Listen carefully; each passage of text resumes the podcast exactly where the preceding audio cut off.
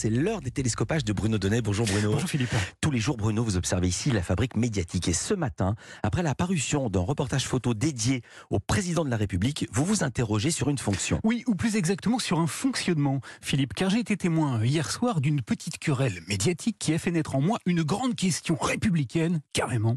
Je vous raconte. Alors vous savez qu'avant-hier, hein, Emmanuel Macron s'est adressé à la nation. Françaises, Français, mes chers compatriotes. C'était une journée importante de l'agenda politique. Voilà pourquoi, afin d'immortaliser l'événement, une femme, elle s'appelle Soisig de la Moissonnière, a été dépêchée pour photographier le président de la République. Bien. Mais Soisig de la Moissonnière n'est pas n'importe quelle photographe. Elle est la photographe officielle de l'Élysée. Et hier soir, dans l'émission Quotidien, le journaliste Julien Belvert a d'ailleurs tenu à expliquer sa fonction. Elle suit le président à la trace, elle est partout toujours présente dans un coin pour imprimer l'image des moments importants. Voilà, c'est à Soisig de la Moissonnière que l'on doit par exemple les photos d'Emmanuel Macron en suite à capuche et barbe de trois jours tentant de régler le conflit ukrainien depuis l'Elysée ou encore ce cliché du président affalé sur un canapé, chemise ouverte et tout poil dehors après un meeting harassant. Alors, si notre confrère de quotidien s'est intéressé à cette photographe, c'est pour deux raisons. Un, parce qu'elle a fait paraître hier sur son compte Instagram sa nouvelle série de photos euh, présidentielles. Et deux, parce qu'il est arrivé une petite mésaventure aux journalistes. Alors j'ai failli passer à côté de ce petit reportage car Swadig de la Moissonnière m'a bloqué sur Instagram. Eh oui, la photographe de l'Elysée l'a bloqué. Il s'est fait ban sur Insta. Du coup, Julien Belvert s'est un peu vexé. Il a commencé par expliquer qu'il n'était pas le seul à être snobé par la photographe. Accès à rien, c'est le cas de pas mal de journalistes de la rédaction. Elle a aussi euh, bloqué les comptes de quotidien. Et puis il a conclu son intervention en soulevant un problème qui m'a beaucoup intéressé. Alors rappelons juste que Soisig de la Moissonnière est salariée par l'Élysée, que les photos qu'elle choisit de publier appartiennent à la présidence de la République et donc aux Français.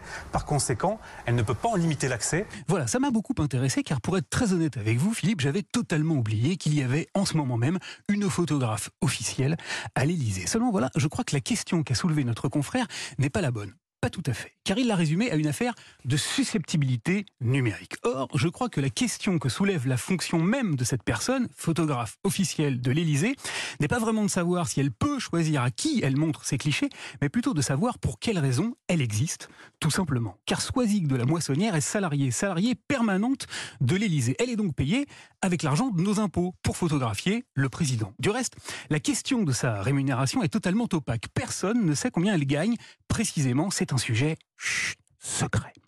Le quotidien Libération a révélé qu'elle avait perçu 16 000 euros entre juin et août 2016 pour des photos de campagne du candidat Macron. Le journal Le Monde affirme qu'à partir de février 2017, la photographe a été salariée par le parti En Marche à hauteur de 100 000 euros tous les mois, mais depuis six ans qu'elle est payée avec de l'argent public, personne ne sait combien empoche Soisig de la Moissonnière pour faire ses photos, comme quoi même à l'époque du numérique, il y a toujours un moment où l'argent tique. Alors, tous les présidents de la République ont eu un photographe officiel, mais il n'était payé que pour réaliser le portrait officiel lui aussi du président de la République, celui qui trône dans les mairies. François Hollande avait choisi euh, Raymond Depardon, Chirac Bettina Reims, mais, aucun des, des prédécesseurs d'Emmanuel Macron n'avait encore salarié, mensualisé une photographe aux frais de la princesse pour prendre des images de lui partout et tout le temps. Je conclurai donc en posant simplement deux petites questions, Philippe. Un, la République a-t-elle besoin d'autant d'images officielles de son président? Et deux, est-ce aux contribuables de les payer tous les mois durant deux quinquennats? Vive la République et vive la France. Et puis Bruno Donnet. Merci Bruno, à demain.